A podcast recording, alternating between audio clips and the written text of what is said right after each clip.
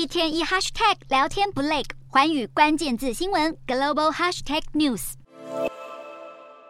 美国八月消费者物价指数 CPI 年增三点七趴，剔除食品和能源的核心 CPI 月增也高达零点三趴，高于经济学家预期。财经专家表示，这份报告对货币政策来说虽然不尽理想，但也算不上是灾难。而美国工业集团 3M 则警告，公司本季度与下一季度电子和消费领域将出现疲软，因此股价暴跌五点七趴，影响道琼指数收黑。美股四大指数有涨有跌，道琼指数下跌七十点四六点，收三万四千五百七十五点五三点；纳斯达克微涨三十九点九七点，收一万三千八百一十三点五八点。标普五百小升五点五四点，收四千四百六十七点四四点。费半指数微升十九点三七点，收三千五百六十点四六点。欧洲股市方面，受到国际油价高升影响，加上美国 CPI 创一年多来最大月增幅，欧洲三大股市全数收黑。英国股市小挫一点五四点，收七千五百二十五点九九点；德国股市微落六十一点五零点，收一万五千六百五十四点零三点；法国股市下跌三十点三一点，收七千两百二十二点五七点。